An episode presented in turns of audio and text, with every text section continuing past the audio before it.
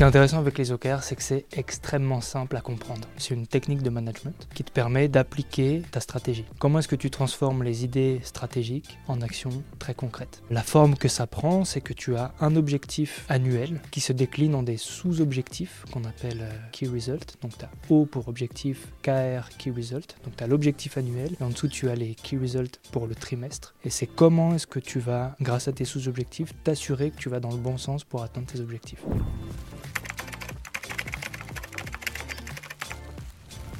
Exemple super simple, ton objectif c'est d'augmenter les ventes, très bien. Comment tu vas faire le premier trimestre? Bah, Je vais avoir trois key results. Le premier ça va être, euh, je veux contacter 10 euh, euh, CEO par exemple dans ma cible. Sur ces 10 CEO, je vais avoir 5 rendez-vous et sur ces 5 rendez-vous, je veux signer 2 deals. Tu vois, donc tu as vraiment une déclinaison comme ça et c'est vraiment une retranscription opérationnelle de la stratégie.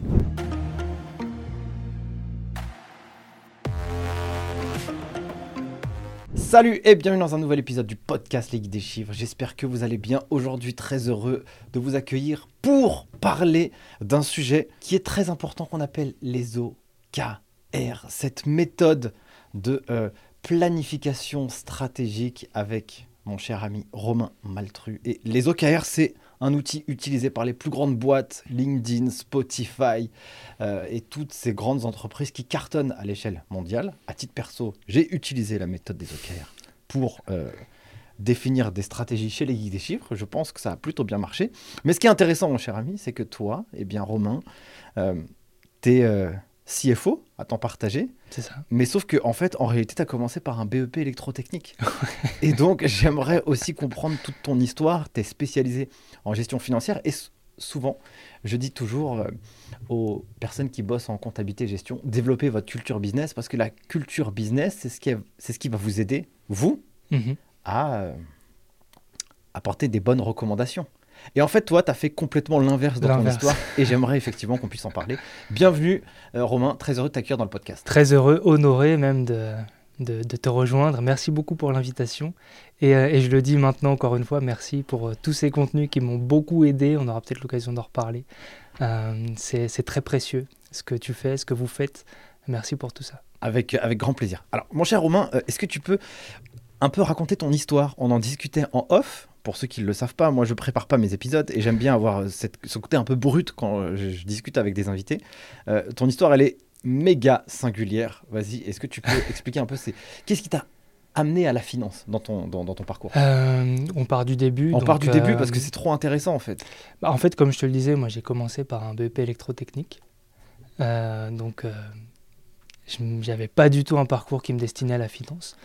Après ce BP électrotechnique, j'ai fait un bac pro de climatisation. Donc euh, mon ambition, c'était de réparer des frigos, euh, des chambres froides euh, et de créer une entreprise aux Antilles. C'était ça un peu mon projet. Mais après un an et demi à bosser dans ce contexte, très vite je me suis rendu compte que c'était pas pour moi. et j'ai renoué avec un vieux rêve que j'avais qui était de travailler dans la communication, dans la publicité. Je savais pas entre quoi, comment. je savais pas quels étaient les métiers de la pub. Mais je savais que pour y arriver, il fallait faire une école de commerce. J'ai quand même une question à te poser. Ouais. Euh, je rebondis là-dessus. C'est, euh, tu dis que c'était pas fait pour toi. Qu'est-ce mm. qui a, qu'est-ce qui a fait Tu as senti que entre guillemets, et c'est pas péjoratif, tu, tu, pouvais avoir mieux, ou alors euh, tu t'es rendu compte que bah, le métier en lui-même, il te plaisait pas, il te stimulait pas intellectuellement? Et aussi, il faut avoir ce courage en se disant, bah, en fait, c'est pas fait pour moi et je fais autre chose. Bah, en fait, tu vois, je travaillais, le métier est très stimulant parce qu'en fait, tu as plein de problèmes à résoudre et tu dois réfléchir à d'où vient le problème. Est-ce que c'est une vanne? Est-ce qu'il y a une fuite? Est-ce que c'est le compresseur? Est-ce qu'il manque du gaz? Enfin, Donc, il y a aussi un diagnostic à faire. Donc, ça, c'est enrichissant. Par contre, c'était les conditions de travail qui, moi, ça ne me correspondait pas. Tu vois, je me mouchais, il y avait, il y avait de la poussière dans mon nez, le mouchoir était noir, j'avais les ongles pleins de graisse. Enfin, en plein été, tu passes de moins 40 à plus 30. Enfin, c'était vraiment des conditions pénibles. Euh, et, moi, c'était pas trop mon truc, tu vois. Donc, euh, donc qu'est-ce qui m'a ensuite amené à me dire, ben, je peux mieux, entre guillemets? C'est peut-être pas mieux, mais c'est en tout cas un truc qui me correspond plus. Ouais, je vois. Euh, j'ai toujours été dans cette démarche de se dire, il faut se donner les moyens. C'est d'ailleurs le nom d'une association que j'ai créée donnons-nous les moyens. Euh, en fait, l'idée, c'est ça, c'est de se dire, bah, il faut aller chercher ce que tu veux, en fait, quitte à échouer. Donc, c'est un peu ce que j'ai tenté de faire. Euh, Et, donc, je savais que pour rejoindre une école de commerce, j'avais pas le bon background. Donc, j'ai fait un, peu, un BTS MUC, Management des unités commerciales. C'était un peu un aspect commerce que j'ai pu intégrer avec ma formation initiale. Je l'ai fait en alternance. Donc, c'était aussi enrichissant de voir comment est-ce qu'on gère une boutique. Euh, comment est-ce que l'incidence du placement des produits sur les ventes, comment tu gères la caisse, etc. Hmm. Donc ça, ça a duré pendant deux ans, un BTS traditionnel en alternance. Et ensuite, j'ai pu intégrer une école de commerce, euh, le SMA à Marne-la-Vallée, qui est aussi en alternance. Mais ce qui est euh, intéressant, c'est que c'est un parcours qui dure cinq ans.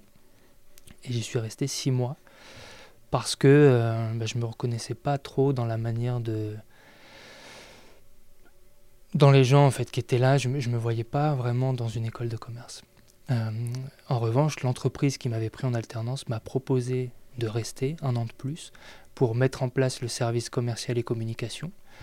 Ils ont créé le poste pour moi. D'ailleurs, je les remercierai jamais assez parce que c'était aussi une, super opportunité en fait.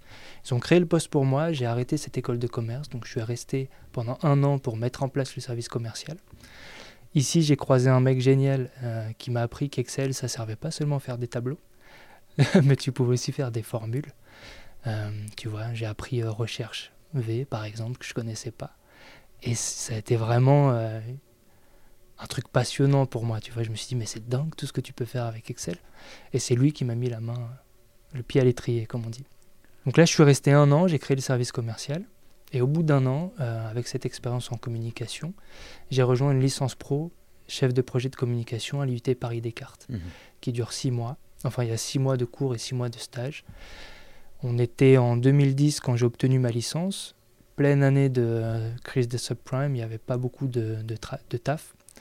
Et ce qui est intéressant, c'est que je cherchais du travail, j'en trouvais pas. À la place, je trouvais des clients. Donc je me suis lancé en tant qu'auto-entrepreneur au début. Et au début de l'auto-entrepreneuriat, quand tu passais le plafond de chiffre d'affaires, il fallait créer une, société.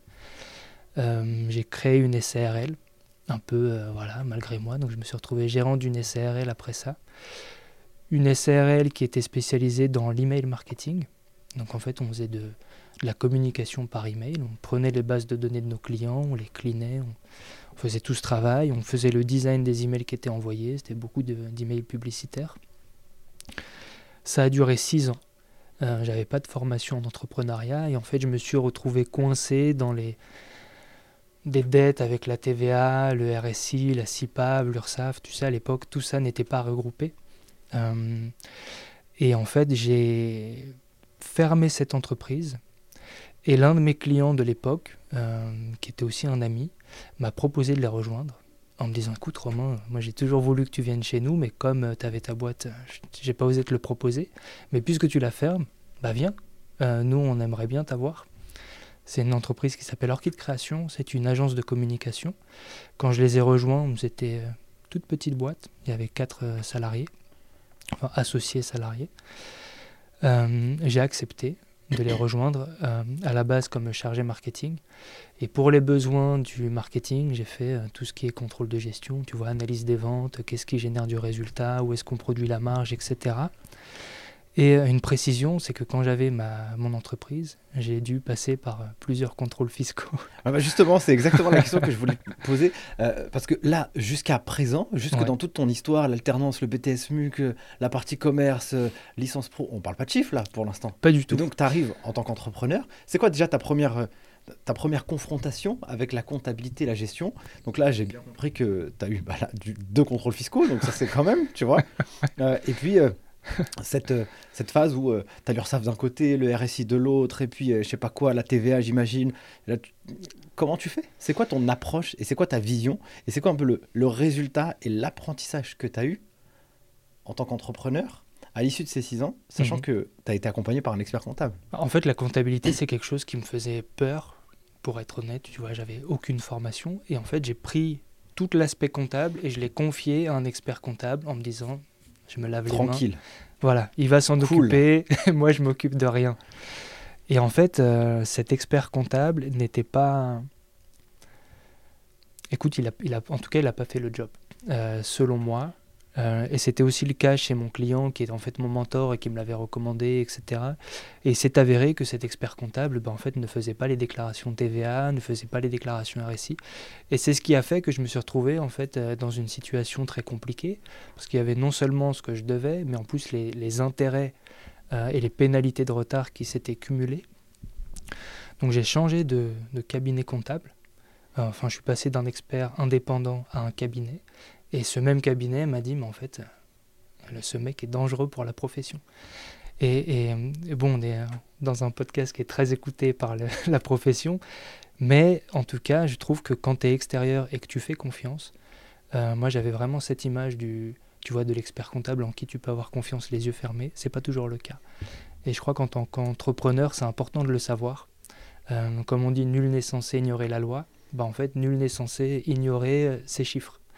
Tu vois, donc ta compta, elle t'appartient, c'est ton entreprise, et tu as cette responsabilité de la comprendre, ou au moins d'en comprendre les grandes lignes. J'interromps deux secondes cet épisode pour vous demander une big faveur. Si ce format vous est utile et vous apporte de la valeur, mettez un gros 5 étoiles sur les différentes plateformes et un commentaire. Ça coûte pas grand chose pour vous, mais pour moi ça représente énormément parce que ça me donne de l'énergie, mais aussi ça booste la visibilité du format. Et plus le format est visible, et plus ça nous permet d'aller chercher des invités aussi inspirants les uns que les autres. Donc merci pour tout, donnez-nous de la force et moi je vous laisse place à la suite de l'épisode. Ce que j'aime bien, euh, comme je te le disais en, off, j'aime bien apporter cette nuance dans le mm. marché. Tu vois, euh, naturellement, on ne dit pas que tous les experts comptables sont mauvais, absolument pas. Euh, c'est que juste que toi, dans ton histoire, eh ben, tu as eu une première histoire dans ton entrepreneuriat mm-hmm. qui n'était pas ouf. Tu vois C'est ça. Mais par contre, c'est pas pour le. Après, ça s'est corrigé pour toi. Bien sûr, c'est positif. Bien sûr. Et je recevais sur le podcast ici David Laroche, David Laroche qui est plutôt spécialisé dans le coaching, les mm-hmm. neurosciences, etc qui a créé une boîte qui est arrivée à 10 millions d'euros de CA. Et justement, lui, quand il s'est lancé dans l'entrepreneuriat, il a fait exactement la même chose que toi. Je délègue et je laisse à quelqu'un d'autre. Et puis on verra ce qui se passe. Hmm. Et malheureusement, il est tombé aussi sur un mauvais expert. Ah ouais, ok. Et donc, du coup, il a, il a eu euh, des problèmes, lui aussi, tu vois. Jusqu'après, jusqu'au moment où il a pris conscience que euh, la donnée chiffrée, devait l'utiliser pour sa stratégie et son hmm. développement. Hmm. Et là, il s'est équipé de personnes qui l'ont bien accompagné. Mais du coup, euh, ton, ton expérience, elle est elle n'est pas singulière, elle arrive, elle n'est pas non plus euh, générale, tu vois, c'est pas tout le monde où ça se passe comme ça. Mais en tout cas, je comprends, je comprends l'idée, merci de, le partager. Du coup, euh, comment tu fais face, euh, toi, à ce contrôle fiscal? Comment, comment tu, toi, prends cette information et comment tu la vis? Comment tu la surmontes aussi? En fait, quand tu subis un contrôle fiscal, c'est vraiment ça, hein, tu le subis. tu dois justifier euh, et moi, il y avait plein de justificatifs que j'avais perdus, que mon comptable m'avait jamais demandé. Euh, et en fait, j'ai appris que le, ce qu'on appelle le rapprochement bancaire, ça je l'ai appris après, c'est comment tu justifies chacun des flux qui se passent sur ton compte bancaire par une facture client-fournisseur, ou en tout cas un justificatif, euh, à quel point c'est important. Et ça, je l'avais ignoré, tu vois, pendant des années. Moi, je n'envoyais pas mes factures fournisseurs, je les demandais même pas, juste je payais. Enfin, c'était irresponsable de ma part. J'en ai pris conscience trop tardivement. Euh, mais c'est vraiment comme ça que je l'ai vécu. L'importance d'une comptabilité tenue et à jour, et à quel point euh, ça peut te sauver de, plein de galères en fait. Si j'avais eu une comptabilité à jour, j'aurais pu avoir un contrôle fiscal, mais ce serait passé euh, crème, parce qu'en fait, tu as besoin de l'info, elle est là. Tu as juste à la prendre. Donc ça s'est fait vraiment dans les pleurs en fait. J'ai dû refaire ma comptabilité les 3-4 dernières années, rechercher des documents que j'avais plus, que j'avais perdus, rappeler des fournisseurs, des clients, corriger des factures que j'avais émises aussi, tu vois, parce qu'il y avait aussi euh, des problèmes de mention qui allaient pas, enfin. Donc j'ai vraiment appris comme ça quoi. Ça a été quoi le résultat du contrôle? Tu t'es fait rétorquer sur euh, un montant? Ça Comment ça s'est passé? Euh, bah, Ça s'est passé qu'il y avait un montant de pénalité effectivement à rembourser. Euh, enfin, c'est tout ce que j'avais pas payé que, fait, il me le demandait maintenant. Et, euh, et ça m'a amené à liquider l'entreprise.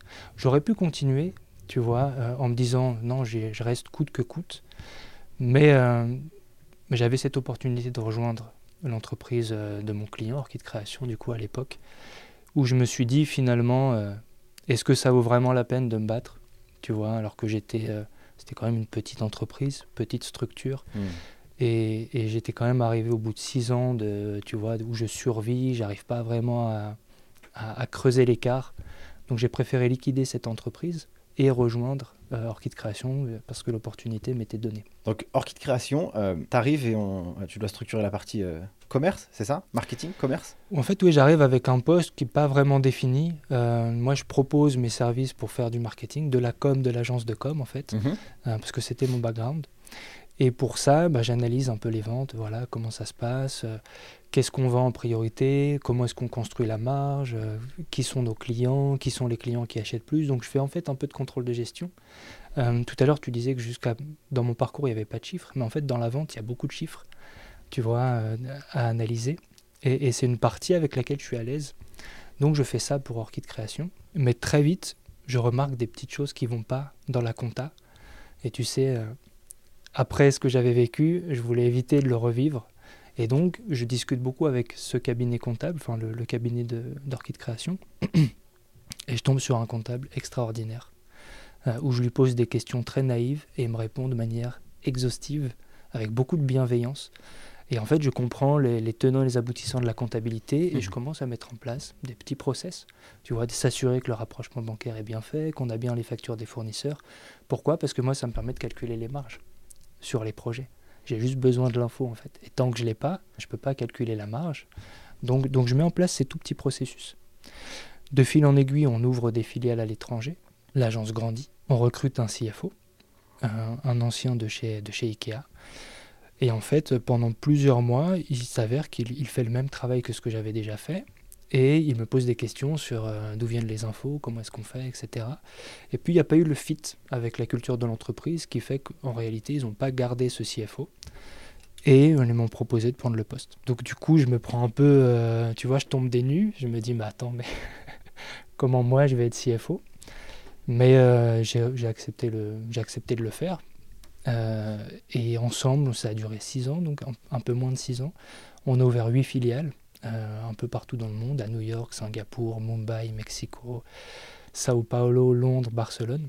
Et mon rôle à moi, ça a été vraiment de consolider les données financières du groupe, de, de créer les business plans pour les levées de fonds euh, et de mettre en place toute la partie euh, structuration des processus financiers et euh, reporting financier. Déjà, qu'est-ce qui a fait qu'avec la culture d'entreprise, ça n'a pas fité avec cette directeur financier? La culture de l'entreprise, c'est très puissant comme, Mhm. Comme, euh, comme sujet. Et souvent, je vois que c'est assez sous-coté. Et Mes camarades, euh, amis euh, et experts comptables dans la filière, bah, je pense que c'est un sujet qu'il faut vraiment prendre en considération Mhm. très fort parce que ça permet aussi de solidifier les gens, les réunir, les, les, les souder auprès d'un projet euh, commun. Euh, Qu'est-ce qui a fait que toi, eh bien, tu as vu qu'avec cette personne, la culture n'y était pas? Déjà, c'était quoi un peu la culture de la boîte? Et puis, quelle était sa culture à lui Tu vois? La culture de la boîte, euh, ce qui est toujours le cas, c'est une, c'est une entreprise qui croit beaucoup en les gens. D'ailleurs, c'est pour c'est la raison pour laquelle j'ai eu cette opportunité, tu Ouais. vois. Euh, et, et on avait même mis en place, pour, pour être tout à fait transparent, un système de répartition de la richesse qui soit très juste. Mhm. C'est-à-dire que quand on bossait pour un client à New York et que c'était des Indiens qui faisaient le boulot à Mumbai, on les payait autant que si c'était des designers de New York. Donc en fait, il y avait vraiment cette répartition de la richesse le plus juste possible. Donc ça, c'était vraiment les valeurs de l'entreprise comment est-ce que tu es le plus juste et comment est-ce que tu, crois vraiment en l'humain. Donc la prise d'initiative était très encouragée, euh, la prise de risque aussi, et, peu importe les erreurs en fait. Euh, et cette personne euh, qui venait d'un- d'une boîte très structurée, tu vois Ikea, il n'était il était pas vraiment dans cette démarche. C'était un super mec, on s'entendait bien, tu vois, il était cool, mais il était, il était un peu, voilà, carré, euh, c'est important quand tu es, quand DAF d'être carré, mais peut-être un peu trop. Ouais, je vois. Après, la décision n'était pas mienne, tu vois, donc je sais pas vraiment ce qui n'a pas fité, mais, euh, mais ce que je sais, c'est qu'en tout cas, ils l'ont pas gardé et ils m'ont proposé le poste à moi. Comment fais-tu pour faire euh, des business plans? Comment fais-tu pour euh, harmoniser ces filiales, même d'un point de vue technique? Mhm. Toi, tu es CFO, mais du coup, j'imagine que tu ne fais pas la comptabilité et la gestion. Pas du Je tout. pense que tu le sous-traites à un cabinet d'expertise comptable. Souvent, quand même, pour que les gens puissent comprendre, c'est que le CFO, il chapeaute le service comptable et financier, mais Mhm. il n'est pas obligé de mettre, entre guillemets, les mains dedans Mhm. dans chacun des sujets. C'est plus un, chef d'orchestre. hein. Ouais. Donc, euh, comment comment c'est comment tu as structuré le département finance, en fait, en collaboration avec le cabinet? En fait, on a reproduit ce qui existait en France, parce que c'est la maison mère est en France. Donc, c'était quoi qu'il y avait euh, en France? Alors si voilà, en France, on avait l'entreprise et un cabinet d'expertise comptable qui gère la compta. Et en interne, une office manager qui se charge de tenir la compta à jour en interne. Ça, on l'a reproduit dans toutes les filiales. Donc Mm. dans toutes les filiales, il y avait au moins une personne qui gérait la compta et un cabinet d'expertise comptable qui se chargeait de faire le bilan. Par exemple, à, New York, etc., dans, à Barcelone. Exactement. Il y avait toujours une personne en interne qui est responsable de tous les aspects administratifs et comptables Mhm. et un cabinet externe euh, qui est en charge de, euh, des déclarations fiscales, de la création des liasses fiscales, etc. Ce qui m'a beaucoup surpris à l'époque, c'est qu'en en fait, en France, la compta, c'est on blague pas avec la compta. non, c'est du droit. Voilà, c'est très. À New York, tu peux déclarer des fichiers Excel en fait. Donc, euh, donc comme on s'est basé sur la compta française pour tout reproduire partout, en fait, on était carré plus que la normale un peu partout. Ok. Donc ça, c'était intéressant. Et, et- mais ça allait très vite. Donc les problèmes qu'on a eus, que j'ai rencontrés, c'était sur les intercos. Interco, c'est quoi? C'est en fait la, la consolidation des états financiers du groupe. Donc on avait chaque bilan de chaque filiale qui était euh, réalisé dans les temps. Mm. Mais quand tu fais les intercos, bah, tu te rends compte qu'en fait, les, les échanges interfiliales ne sont pas forcément bien euh, documentés. Et en fait, ça ne correspond pas. Donc il y a une grande partie de mise en place des process pour que, euh, bah, tu vois, c'est tout simple. Si tu sous-traites à une filiale, bah, en fait, la filiale est ton fournisseur, mais pour cette filiale, tu es son client. Et tous ces échanges, euh, en prenant en considération les taux de change, etc., devaient être tracés. Donc quand tu as huit filiales et que tout, c'était un peu aussi la culture de l'entreprise, c'est que on signe un projet avec YouTube aux US, mais c'est un patchwork de différents designers qui viennent de plusieurs cultures qui vont travailler. Mm. Donc on va, on va mobiliser des ressources à Paris, à Barcelone, à Mumbai, à Singapour, pour produire ce projet pour le client new-yorkais. Mais du coup, ça entraîne beaucoup de flux entre les filiales. Et au début, ça allait tellement vite que ces flux n'étaient pas fléchés. Donc la première fois qu'on a dû faire des, vrais intercos, euh, un bilan consolidé, on s'est cassé les dents un peu. Euh, et on a appris de cette erreur. Et donc j'ai mis en place les process qui ont fléché chacun des flux euh, de manière quasi automatisée. Comment te vient cette, euh, cette appétence? Comment tu as réussi à faire le job, voilà, et à le réussir Tu vois? Tu sais, il y a quand même cette. euh, faut pas avoir peur. Et il faut apprendre aussi, tu vois. Bah, il faut pas avoir peur aussi de poser les questions bêtes. Tu Mm. vois, comme je te disais, j'ai eu la chance de rencontrer un, un- un cabinet d'expertise comptable avec un comptable qui était vraiment très pédagogue. Et je lui posais toutes les questions. Peut-être les... pour un DAF, t'es pas censé ne pas savoir ça en fait. Mm. Mais je lui posais quand même les questions et lui me répondait avec beaucoup de bienveillance. Les questions d'interco, euh, tout ça, pour moi, c'est, c'est- je ne savais pas que ça existait. Tu vois. Enfin, tu te doutes finalement quand tu réfléchis un peu, tu dis effectivement, s'il y a des bilans consolidés, c'est qu'à un moment, bah, il faut consolider les choses. Bien sûr. Mais je posais les questions toutes bêtes en fait de qu'est-ce qui pourrait vous aider pour que ça aille plus vite? Bah, Tout simplement, bah, mets le taux de change utilisé au moment de la transaction dans la, dans la, en complément de la facture, comme ça nous on sait plus ou moins, euh, tu vois, ou alors essaye d'harmoniser les plans comptables d'un pays à l'autre euh, en mettant le code du plan comptable français en complément du euh, code comptable euh, mexicain par exemple. Mm. Et du coup ça facilite beaucoup le travail finalement derrière. Sur la partie euh, business plan, donc du coup, vous avez, dû le- vous avez levé des fonds? Ouais, en non dilutif. Ok. euh, avec Lendix. Enfin, October, maintenant ils ont changé de nom. On a fait euh, quatre levées de fonds successives. Une première pour ouvrir les, bu- les bureaux à Barcelone, euh, et deux autres, trois pardon, successives, et deux autres pour s'implémenter à New York. Comment tu dois mettre en place le business plan Tu vois? Comment tu dois finalement convaincre Et Mhm. comment as-tu réussi à faire. euh, à mettre les chiffres au bon endroit et euh, projeter sur l'avenir? C'est une question intéressante. Ça dépend beaucoup du, du business model de l'entreprise. Donc déjà, il faut bien le comprendre. Euh, et ce que je trouve intéressant dans le business plan, c'est de raconter l'histoire de l'entreprise. Et en l'occurrence, l'histoire d'Orchid Création est vraiment euh, exceptionnelle parce que c'est à la base une toute petite entreprise. Mm. Euh, quatre mecs euh, designers de, de, de, de, ouais, de quartier populaire qui se lancent avec euh, 2000 euros et qui arrivent à convaincre euh, Chanel, Louis Vuitton, Eurosport, Google, YouTube, euh, dans plusieurs pays, par la force de leur talent en fait. Donc c'est vrai que quand tu as ça à raconter, euh, C'est plus facile. voilà, c'est beaucoup plus facile, tu vois. Et quand tu montres la croissance du chiffre d'affaires, les opportunités qui, qui, qui, qui se présentent, bah en fait, ça, va, ça va tout seul finalement. Alors, il y a cette partie où c'est facile de raconter parce que tu as la partie un peu storytelling, mais comment aussi tu con- construis concrètement les chiffres tu vois? Ça, c'est intéressant. C'est vrai que le, le métier de DAF, ça s'appuie beaucoup sur les données.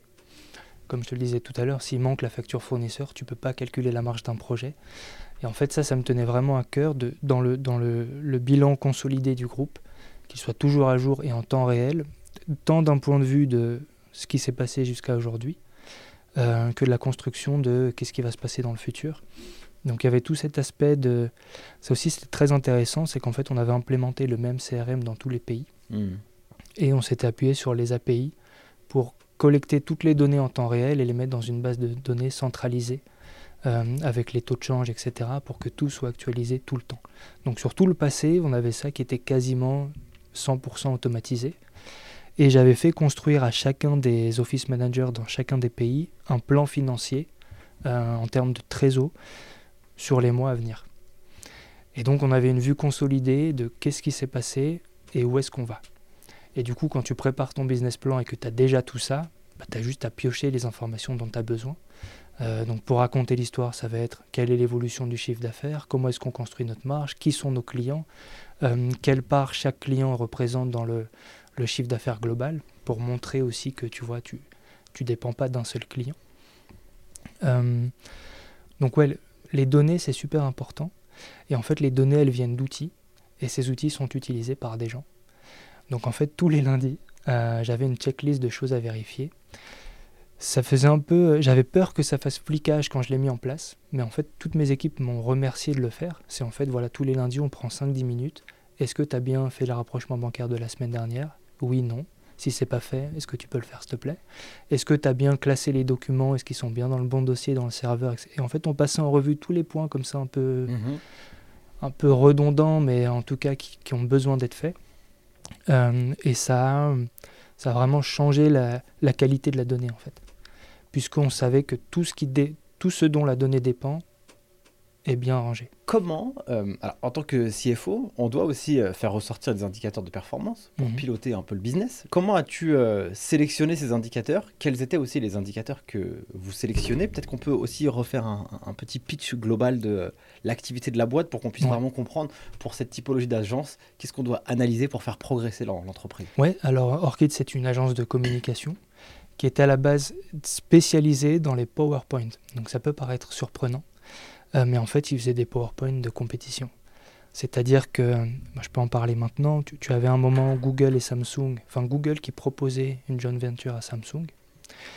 Le travail de l'agence a été d'accompagner les équipes de Google dans la conceptualisation de- du, du- format que pouvait prendre le partenariat. Donc il y avait toute cette partie idéation. Et la force de l'agence, c'était de pouvoir passer de l'idée au prototype créatif. Tu vois, il faisait un, un téléphone Samsung en 3D et il te montrait tout de suite comment, à quoi ça pourrait ressembler en fait. Et du coup, co-construisait comme ça avec les équipes de Google l'idée et on passait de l'idée à, la visualisation de l'idée en quelques instants, en l'espace de quelques heures. Et comme les équipes étaient dispersées un peu partout dans le monde, ça travaillait tout le temps en fait. Et c'est un peu ce qui faisait vraiment la force de l'agence.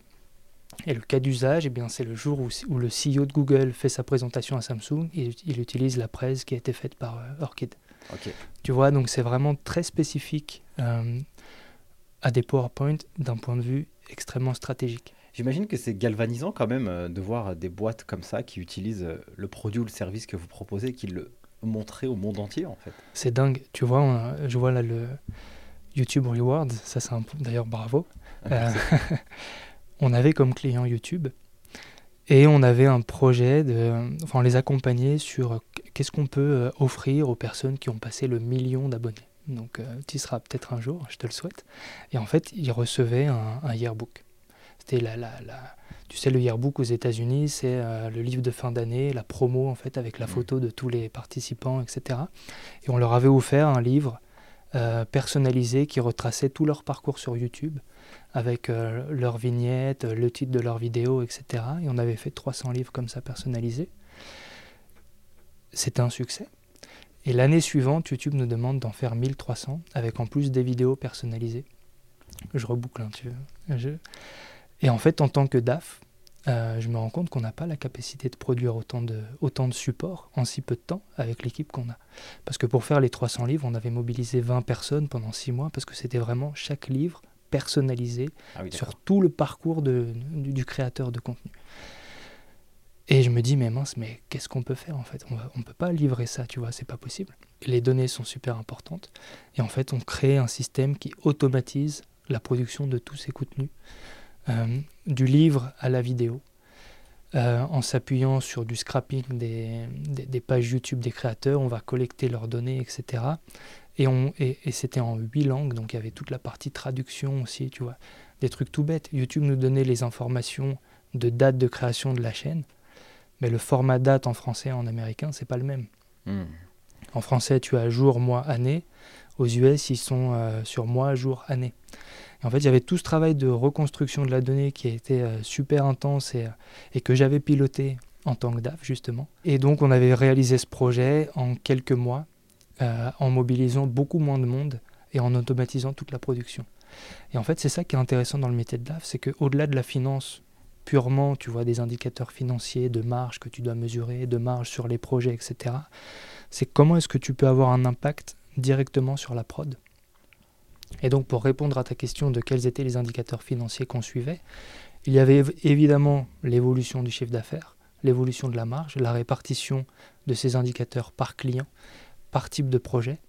Et c'est là qu'on vient justement au, au cœur du, pour moi, des indicateurs d'agence les plus importants, c'est quelle est la marge de chacun des projets. Hmm. Et en fait, la marge de ce projet, sur la première année, sur les, pour les 300 livres, on était vraiment au ras des pâquerettes, tu vois, parce qu'on mobilisait une équipe de 20 personnes pendant 6 mois. Euh, et c'était. euh, mais on l'avait fait, on prenait le risque et on le savait parce que c'était un projet qui avait euh, une grande envergure. D'ailleurs, les, tu sais, les, créateurs de contenu ouvraient leurs livres sur YouTube, donc il y avait des millions de vues de gens qui ouvraient le livre qu'on avait fait. C'était vraiment galvanisant, comme tu dis. Mais voilà, c'est pour produire euh, deux fois plus, de- enfin même plus que trois fois plus de contenu, de livres, plus des vidéos personnalisées, comment est-ce qu'on fait pour, qu'on reste rentable en fait? Et donc il y avait toute cette réflexion de comment est-ce qu'on on s'assure de la rentabilité de chacun des projets. Et je pense que quand tu gères une agence, le plus important c'est de t'assurer que chacun des projets est rentable. Et s'ils ne le sont pas, comment tu fais pour les rendre rentables? Est-ce que tu dois arrêter l'activité ou est-ce que tu dois l'optimiser? Comment se termine ton expérience chez Orchid? Parce qu'aujourd'hui, c'est pas ce que tu fais. Ouais. Euh, donc, tu as, deux activités, on va dire, que tu Mhm. es CFO à temps part-time, plutôt pour les agences de communication. hein. Ouais. Et puis, tu as développé un software euh, sur les OKR. Donc, Ouais. ça, on va en discuter. Qu'est-ce que c'est? À quoi ça sert? Etc. Mhm. Euh, comment se termine un peu cette expérience? Et aussi, euh, euh, tu me racontais une histoire euh, avec euh, le CFO de Publicis, qui est une Ouais. boîte euh, mondiale en fait, hein, Ouais. en réalité, Ouais. qui euh, a aussi apporté quelque chose sur la valeur de ton travail. Oui, en fait, quand, quand je prends ce poste de CFO chez Orchid, euh, j'ai vraiment ce syndrome de, de l'imposteur. Tu vois, je me dis, mais j'ai pas la formation. Quand je discute avec des banquiers qui me parlent de, de notre gearing, notre, de notre EBITDA, etc., je, je patauge, je comprends rien à ce, qu'on me raconte. Euh, je tombe sur la chaîne de Geek des chiffres et euh, j'apprends beaucoup grâce à vous.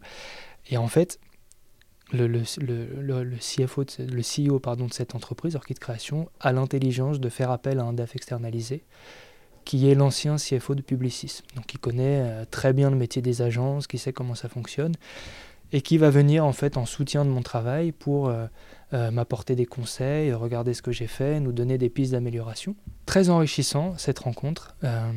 Et à un moment, en plein codir, donc il y a tous les associés, et il dit, euh, moi je suis très impressionné par le travail de Romain. Et à ce moment-là, ça m'a fait euh, un soulagement, ça m'a libéré un poids des épaules. Je me suis dit, finalement, j'apporte vraiment de la valeur, tu vois, dans ce que je fais, même si, ok, sur l'analyse financière, etc., j'ai encore beaucoup de progrès à faire.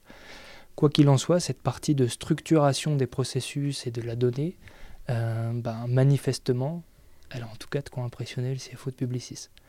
Tu vois, donc ça m'a vraiment conforté, ça m'a réconforté même dans ma position et dans, et dans la valeur que je pouvais apporter. Pourquoi aussi je trouve intéressant de parler de ton histoire dans, cette, euh, dans ce podcast, c'est qu'on a souvent euh, l'image que pour arriver à des postes de CFO, eh bien, euh, il faut respecter des classes.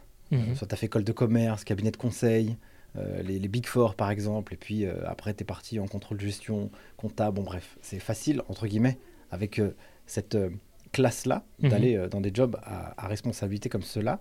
Et toi, en fait, finalement, tu as, tergiversé, tu as un peu euh, cassé un peu les codes, un peu les règles, où en fait, finalement, tu pars euh, un peu du business, finalement, avec euh, le marketing, le commerce, pour arriver à un job de CFO naturellement, et ça, je, te remercie de le partager avec euh, cette humilité, de dire que voilà, il y avait quelques éléments sur lesquels bah, j'avais des progrès à faire, tu Mhm. vois.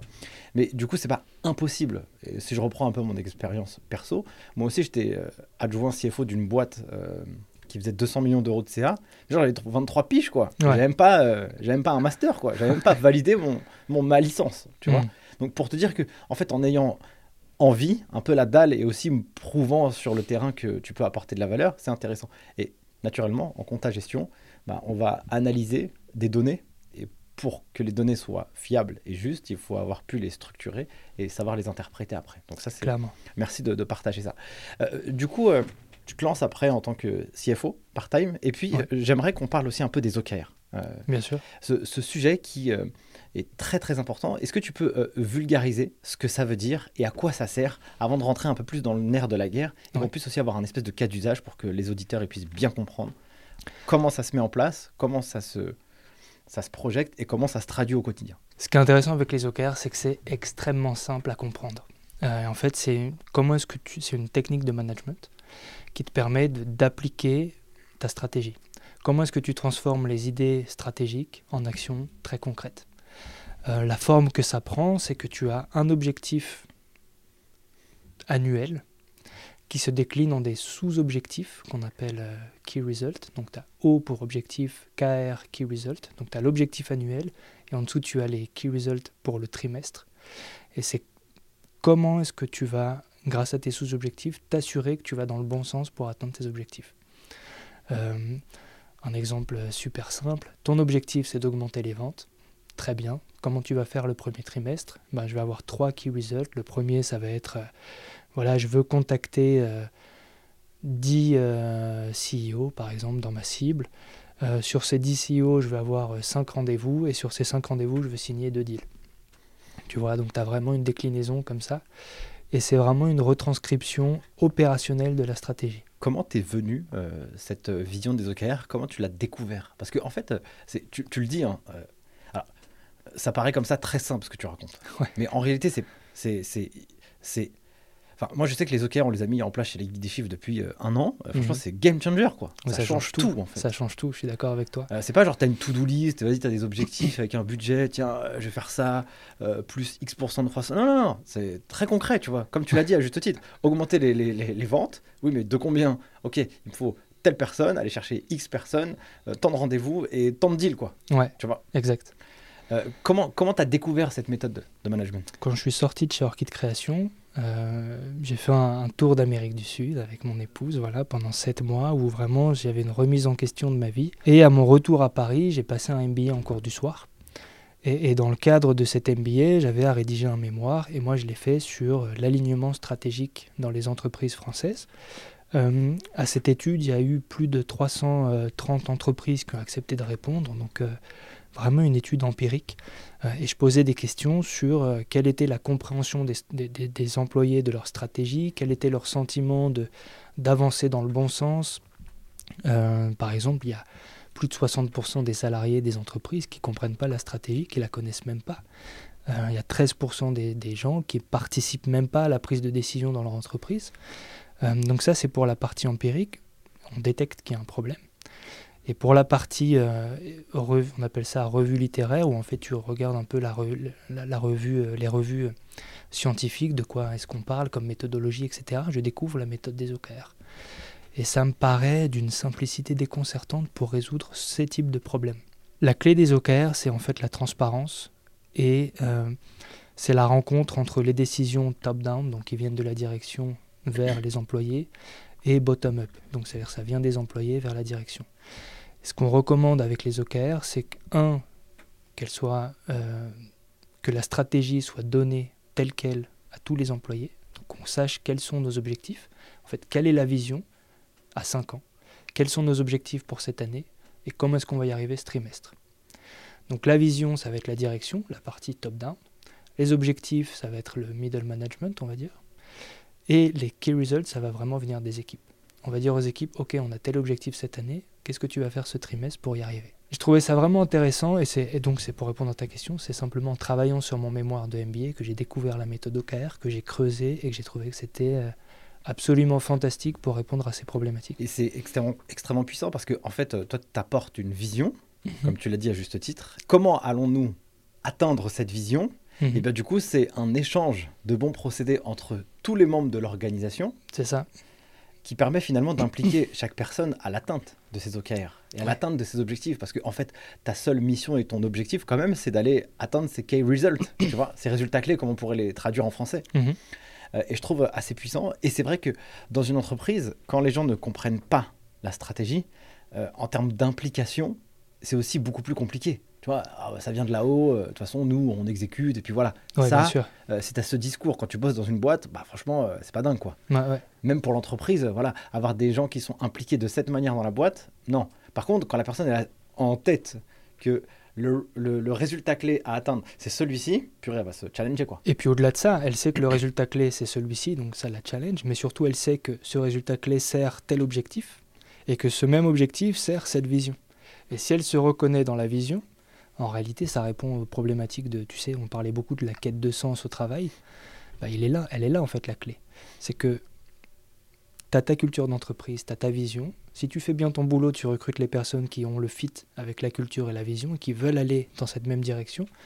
Et si tu leur donnes toute la stratégie, que tu la déclines et qu'ils comprennent quel est l'impact de leur travail quotidien sur la stratégie, bah, c'est- super powerful en fait. Ça permet vraiment aux gens de s'impliquer. Donc tu développes un, un- un outil qui permet euh, de, de- de travailler sur les OKR, de les Mhm. mettre en place dans l'entreprise.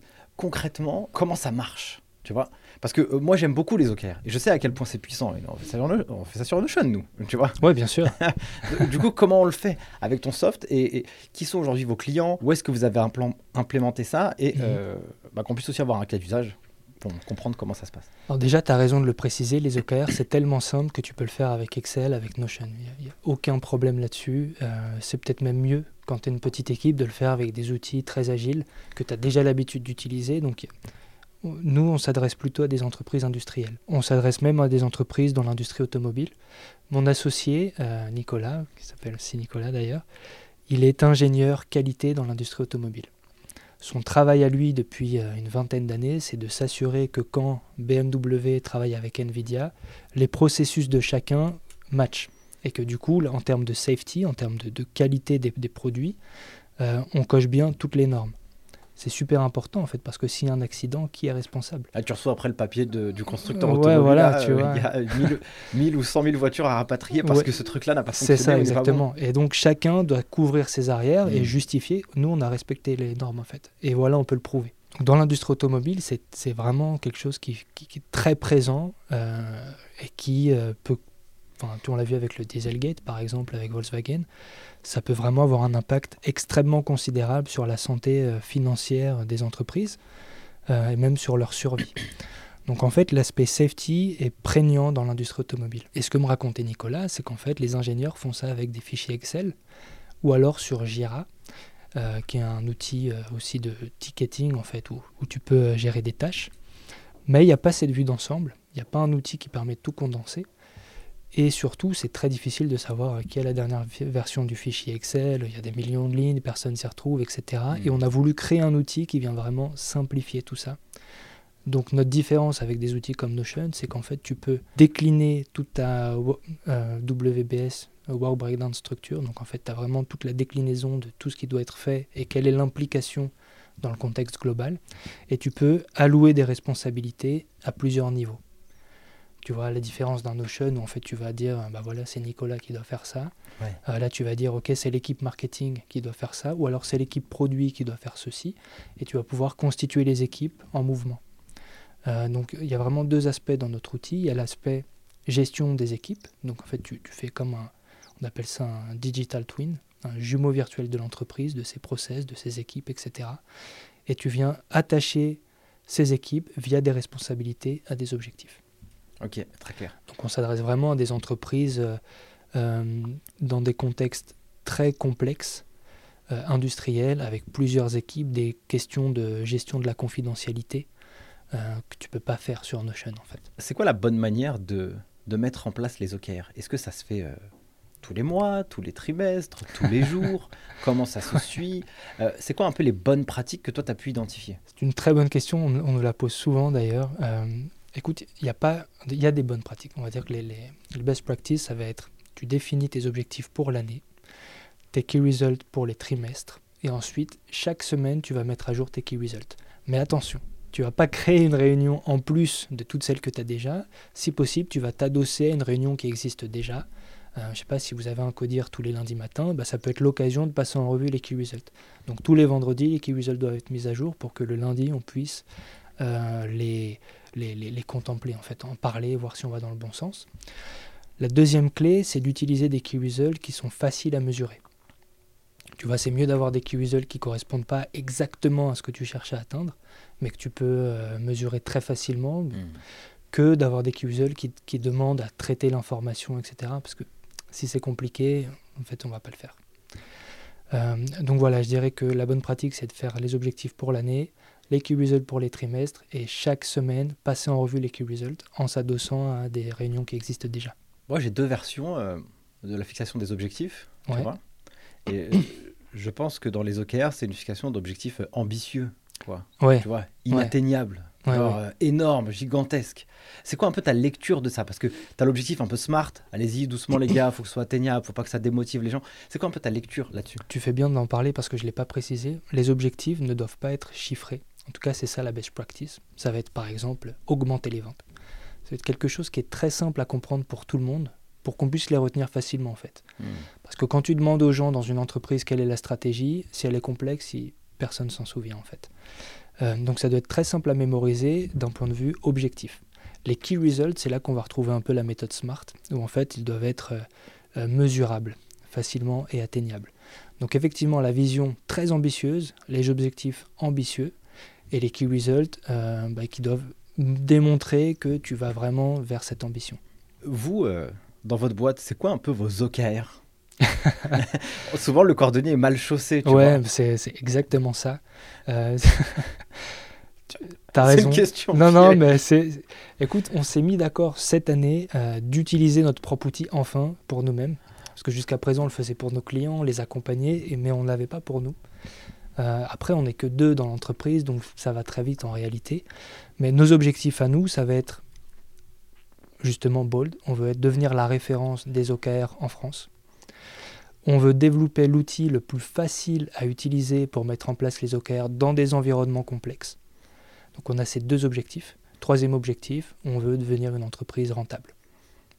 Tout simplement. Très vois, clair. On a nos trois objectifs. Je pense que les OKR, c'est assez peu euh, démocratisé, en fait, Mhm. euh, dans, les, dans, dans les entreprises. Généralement, on se fixe des objectifs un peu comme ça, aléatoires. Quels sont les résultats que tu as pu euh, découvrir, tu vois, euh, en mettant en place les OKR dans les entreprises? Est-ce que, je sais pas moi, il y y a plus de rentabilité, plus d'engagement? Est-ce qu'il y a des choses un peu mesurables, quoi?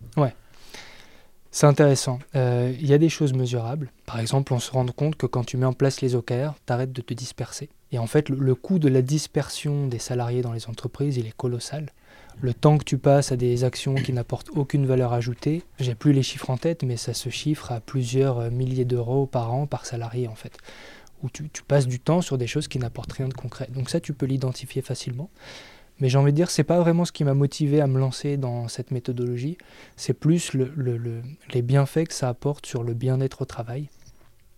C'est des termes qui sont un peu galvaudés, tu vois, mais quand tu as le sentiment que tu participes à la vie de l'entreprise, que, déci- que tu, tu, tu, tu peux apporter des décisions, tu peux, tu peux euh, donner du grain à moudre, et surtout on prend en considération la valeur que tu apportes, euh, tu te sens reconnu au travail.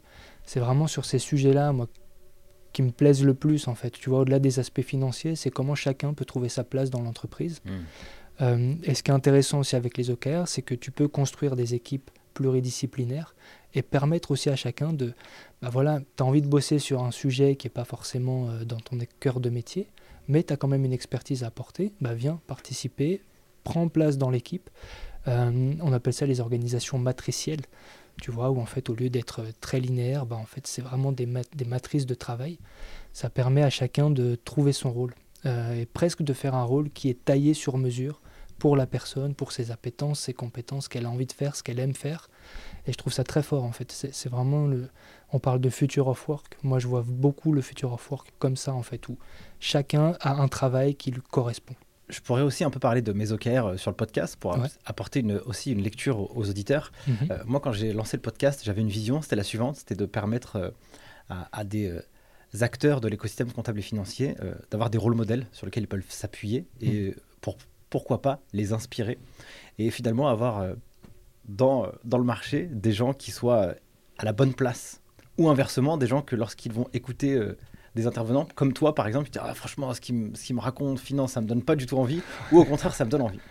Et donc ça c'était ma première vision, tu vois, Mhm. de permettre d'inspirer les gens. Ouais. Et puis euh, l'autre vision, après que j'avais, bah, un autre objectif, c'était de devenir le podcast leader dans l'écosystème comptable et financier. Et puis après, bah, mes résultats clés, c'était un peu les suivants. C'est de dire, bah, pour y arriver, eh bien, il faut que je sorte un épisode par semaine. Mhm. Voilà. Donc ça, c'était très mesurable en fait. hein. Ouais. Dès que dès que t'as pas sorti un épisode, bah, tu peux savoir si c'était bon ou pas. Et puis mon autre objectif, c'était d'y passer euh, moins de deux jours et demi euh, par mois. Ok. Et donc j'ai structuré toute mon organisation pour répondre à, cette, euh, à ces objectifs. Mhm. Ce qui fait que bah, naturellement, après, tu vas avoir la conséquence de ce travail. Est-ce que un épisode par semaine plus 2,5 jours de travail par mois, bah, quel est le résultat? Et donc euh, voilà, c'est comme ça que j'ai fixé un peu les OKR sur le, podcast. C'est intéressant parce que je sais pas si tu l'as fait, euh, si tu t'es documenté sur la méthode avant, mais tu as, respecté en fait une clé euh, dont j'ai pas parlé et du coup ça me donne l'occasion de le faire. Quand tu définis tes OKR, on, on dit qu'il y a trois types d'OKR. Il y a les inputs, donc c'est l'effort que tu fournis. Je veux publier un épisode par semaine. Tu as l'output, c'est le résultat que tu obtiens. Je veux euh, y passer seulement une heure et demie par semaine. Et tu as l'outcome, c'est le changement que tu obtiens. Je veux devenir le, le meilleur, euh, le, le podcast le plus écouté. Donc tu as respecté ça, donc je sais pas si tu l'as, si tu t'es documenté ou pas, mais en tout cas c'est très smart. Ouais, alors en fait, euh, comme j'ai étudié la méthode des OKR euh, l'année dernière, Ouais. euh, et donc j'ai eu cette vision, et maintenant j'ai toujours cette, cet objectif lorsque je vais faire quelque chose, Mm. où je mets tout ça- toujours ça en place. Et c'est marrant parce que ce qui est fort avec la méthode des OKR, c'est que tu sors aussi un peu du résultat final. Mhm. Parce que, tu vois, euh, le fait de dire que j'ai cet objectif que je chiffre pas, en fait, en réalité, d'être le meilleur podcast ou le podcast le plus écouté. Je dis pas le nombre d'écoutes, je dis juste le plus. Mais pour y arriver, eh ben, en fait, c'est juste les actions quotidiennes que je mets en place ça. pour atteindre cet objectif. Et, et je me rappelle, euh, j'avais fait aussi un, un- un- un- un post LinkedIn où, franchement, euh, tout bêtement, j'ai fait quelque chose que j'ai trouvé euh, très très nul. Et donc, ça, je, je la- je le partage. C'est qu'à un moment donné, il y avait une hype sur LinkedIn où euh, tu vas donner tes objectifs. Tu vois, quels sont tes Mhm. objectifs de 2024, je sais pas quoi. Là. Et euh, il y a quelque chose qui dit que quand tu vas donner ton objectif publiquement, eh bien, tu seras aussi plus engagé. Mhm. Donc moi j'ai fait ça. Je euh, euh, chercherai à LinkedIn à faire euh, X milliers de posts euh, ou X centaines de posts plus, et euh, un nombre de, de vues. Et en fait, je me suis dit, mais j'ai fait n'importe quoi en fait. Déjà, un, tout le monde s'en tape de mon objectif, déjà, parce que là j'ai fait ça que pour moi. Et là Mhm. j'étais vraiment centré sur moi et ça j'ai pas aimé. Tu vois. Ouais. Et, et je me suis dit, bah en fait, je vais retraduire ce post, donc je l'ai supprimé, et j'ai fait un post où je dis, bah j'ai juste fait un truc nul, j'ai donné mon objectif, mais j'ai pas dit la manière dans laquelle je vais le faire. Mhm. Et donc, bah, j'ai repris en fait finalement cette manière de faire et je dis bah en fait la seule chose que je ferai sur 2024, c'est que je ferai juste un post par jour. Ok. Mais naturellement, mon objectif c'est d'être euh, la personne qui va porter une voix pour inspirer encore euh, des gens à aller dans la filière compta gestion et avoir des, des, des- des bonnes zones de réflexion Mhm. dans leur tête. Et donc euh, voilà, je me suis dit bah je m'en fous en fait, je vais faire un post par jour. Et donc c'est ce que j'ai fait et du Ouais. coup euh, ça, ça donne ce que ça donne aujourd'hui sur LinkedIn. Mais j'ai trouvé que c'était plus intéressant. Donc le résultat n'est la conséquence que de ce que tu vas faire tous les jours. Exactement. Ouais, c'est ce qu'on voit beaucoup avec les OKR en fait. C'est euh, la régularité dans le process. Quand tu appliques ce que tu as dit que tu ferais, euh, tu arrives au résultat en fait. Ouais, ça, ça, ça, c'est extrêmement incroyable. Et donc j'invite vraiment tous tous les auditeurs ou tous ceux qui regardent cette vidéo là sur YouTube, franchement, de, de- de mettre en place ça. C'est très facile. En tout cas, je trouve que le framework, il est, il est carré là. Ouais. Là, pour moi, c'est assez clair. Euh, Romain, on arrive déjà à la fin de cet épisode. C'est passé super. Ouais, bah écoute, hein, euh, j'aimerais. euh, donc, ça, c'est une question que je pose traditionnellement à tous mes invités à la Ouais. fin. Mhm. Est-ce que la vie t'a appris quelque chose que tu pourrais partager à tous les auditeurs du podcast Les Chiffres La vie? Ouais, la vie, une sagesse, quelque chose qui fait que, voilà, tu- tu- tu- qui t'a transformé ou t'as éveillé ta conscience ou t'as fait progresser. Ouais, ouais, en fait, j'en parlais hier justement avec un passager à Blablacar que j'ai pris en venant ici. Tu sais, je te racontais mon parcours et pendant euh, très longtemps, j'ai eu. euh, je suis passé par plusieurs étapes. D'abord un peu de rancœur, tu vois, en me disant euh, je suis pas né au bon endroit, j'ai pas les, j'ai pas le bras long, euh, tu vois, j'ai pas le réseau de mon père, etc. Ensuite, ça, ça s'est transformé en revendication, en me disant j'ai réussi parce que je bosse plus que les autres, euh, tu vois, ouais, je me donne les moyens, je suis à fond, à mort le déterminisme, etc. Et aujourd'hui, je suis arrivé à un stade où je me dis en fait, faut ni en avoir honte, ni le revendiquer. Et une forme de liberté, c'est juste d'accepter son histoire telle qu'elle est. En fait, personne ne choisit d'être né avec beaucoup de réseaux, des parents omniprésents. Personne ne choisit de naître dans un milieu défavorisé, des parents absents. C'est juste comme ça en fait, c'est la vie, il faut composer avec ce qu'on a et avancer vers ses objectifs tout simplement. Tu arrives dans une partie et donc tu dois, tu dois créer tes propres règles de jeu. Merci beaucoup pour ce partage. Euh, Merci à toi. Trop cool. Merci en tout cas d'avoir participé à cet épisode du podcast Ligue des Chiffres. C'était un vrai plaisir pour moi. Euh, pour moi aussi, pour moi aussi, je te rassure. Trop cool. Et eh bien, si mes chers amis du podcast, vous souhaitez aller voir ce que Romain fait. Je vous mettrai le lien de son LinkedIn en description de cette vidéo et de cet épisode. Et là, après, ils pourront aller euh, directement vers tout ce que tu proposes. On propose beaucoup de choses. Euh, il y a des playbooks sur les OKR, des modèles gratuits à télécharger. Euh, j'ai une newsletter, un podcast aussi. Donc tout est disponible sur LinkedIn. merci encore, Nico, pour l'invitation. C'était un plaisir. Et merci pour tout ce que vous faites, ça m'a beaucoup aidé. Merci à tous d'avoir suivi cet épisode jusqu'à maintenant. Si vous l'avez kiffé, eh bien, n'hésitez pas à me le faire savoir avec les likes, les partages, les commentaires, les 5 étoiles. Je vous saoule avec ça, mais c'est le seul moyen pour moi de voir si le taf qu'on vous donne et qu'on vous propose, eh ben, vous l'aimez ou pas. Donc, euh, c'est voilà, donnez-nous de la force. Sur ce, je vous souhaite le meilleur et je vous dis à la semaine prochaine pour un nouvel épisode.